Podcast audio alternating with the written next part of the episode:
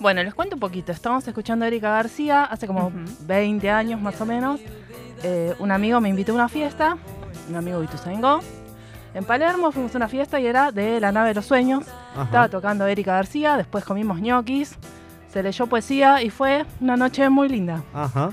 Eh, hoy vamos a hablar con Daniela Pereira, Dani Pereira, que forma parte de La nave de los sueños, que está hace 28 años en la gestión y moviendo mucho lo que es todo el cine independiente y de autor argentino en, la Biblioteca Nacional. Así que no sé si Dani está por ahí. Le damos la bienvenida entonces a Dani Pereira de La Nave de los Sueños. Daniela, ¿nos escuchás? Acá Saida, Agustín y Raquel te saludamos. Hola, hola chiques, ¿cómo andan? Un gusto, un gusto compartir con ustedes. Un gusto estar, que estés aquí y charlar un poquito de la nave de los sueños te consulto, si hay alguien que no conozca, porque la verdad que acá yo creo que todos conocemos, pero si hay alguien que no conoce la nave de los sueños, brevemente, ¿cómo podemos invitarles a que le conozcan?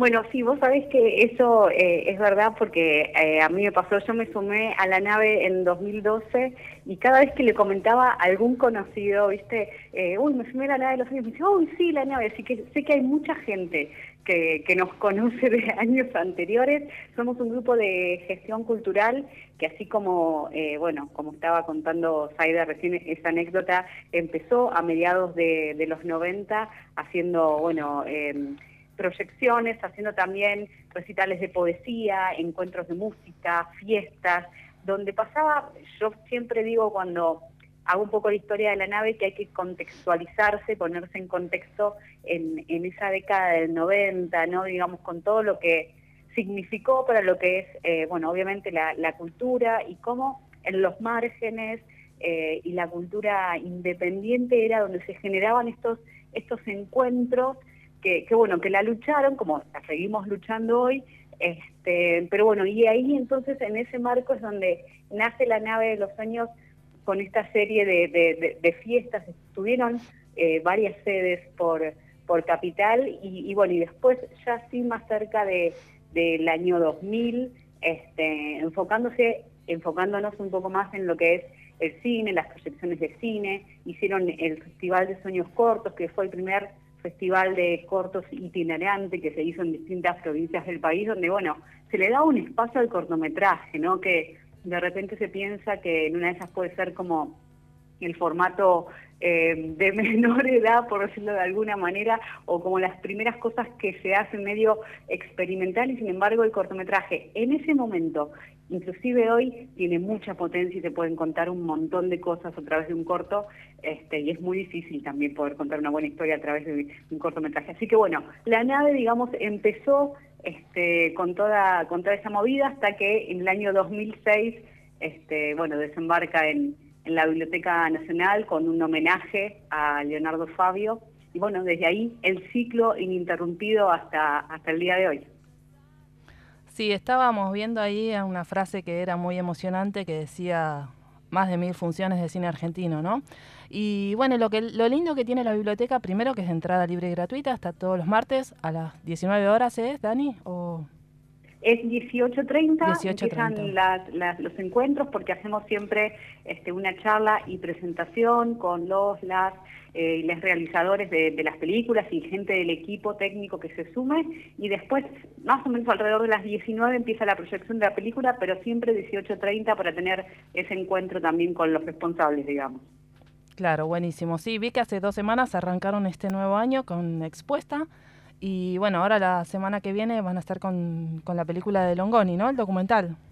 Así es, una mirada honesta dedicada a Eduardo Longoni, bueno, eh, fotógrafo. Es, es, digamos, es curioso porque también, digamos, hablando un poco de, de, la actualidad del documental, este va a ser un documental. Venimos tanto el primer martes como, como ayer, digamos, y el martes que viene son todos documentales. También ahí, como yo les comentaba un poco sobre el cortometraje, el documental la verdad es que tiene muchísima potencia el día de hoy, cuenta historias y nos acerca historias que son súper valiosas y además, bueno, con un montón de herramientas. Y este es un documental donde nos acerca precisamente la, la vida y la trayectoria de Eduardo Longoni, bueno, fotógrafo que también uno va conociendo, pero por ejemplo es el que hizo la foto de, de la mano de Dios, ¿no? Este, ese gol de, del Diego a, los ingleses, este, y bueno, y después además una trayectoria, digamos, también eh, bastante importante en lo que tiene que ver eh, con la memoria, con los derechos humanos, digamos, hizo una muestra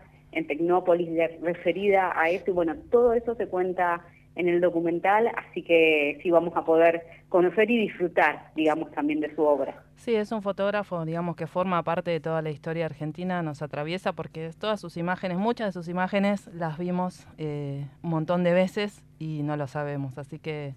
Bueno, buenísimo. Eh, ¿Querés reiterarnos eh, dónde podemos encontrarlos a la nave de los sueños, sus redes?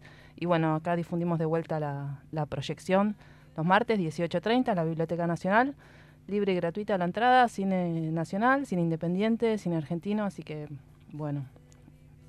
Sí, eso mismo, tal como lo dijiste, estamos todos los martes, arrancamos ahora en marzo y hasta diciembre vamos a estar los martes a las 18.30 en la Biblioteca Nacional. las funciones de marzo y abril están dedicadas a la fotografía y al cine, así que también se vienen unos unos documentales bastante interesantes, va a haber la presentación de un libro eh, sobre Super 8 junto a Paulo Pécora. Ah, buenísimo. Este, lo tengo. Todo eso está, viste, está buenísimo. sí, lo tengo. Este, no lo terminé de leer. Porque es larguísimo, pero está buenísimo. Sí, sí. Y todo eso, bueno, como les decía, se puede ir viendo en las redes de la Nave de los Sueños, que nos buscan en Instagram, en Facebook y en Twitter como la Nave de los Sueños, y si no también, por supuesto, a través de las redes de la Biblioteca Nacional, que ahí difunden todas las fechas.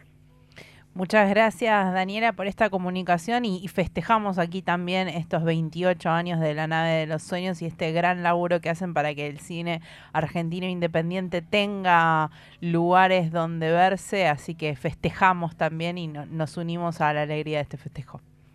Muchas gracias a ustedes y bueno, siempre obviamente también por, por bancar eh, todas estas movidas. Gracias y les mando un beso y un abrazo a todos. Un abrazo para toda la nave. Gracias, eso.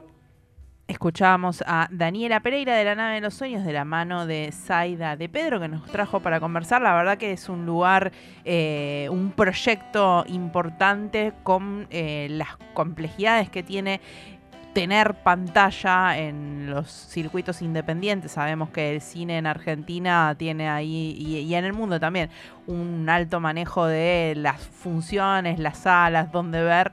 Eh, reservado para los grandes conglomerados y los grandes, las grandes productoras de cine, así que tener donde ver cine independiente de calidad, la verdad que es buenísimo y además en un lugar tan lindo como es la Biblioteca Nacional. Sí, la verdad que es un espacio hermosísimo.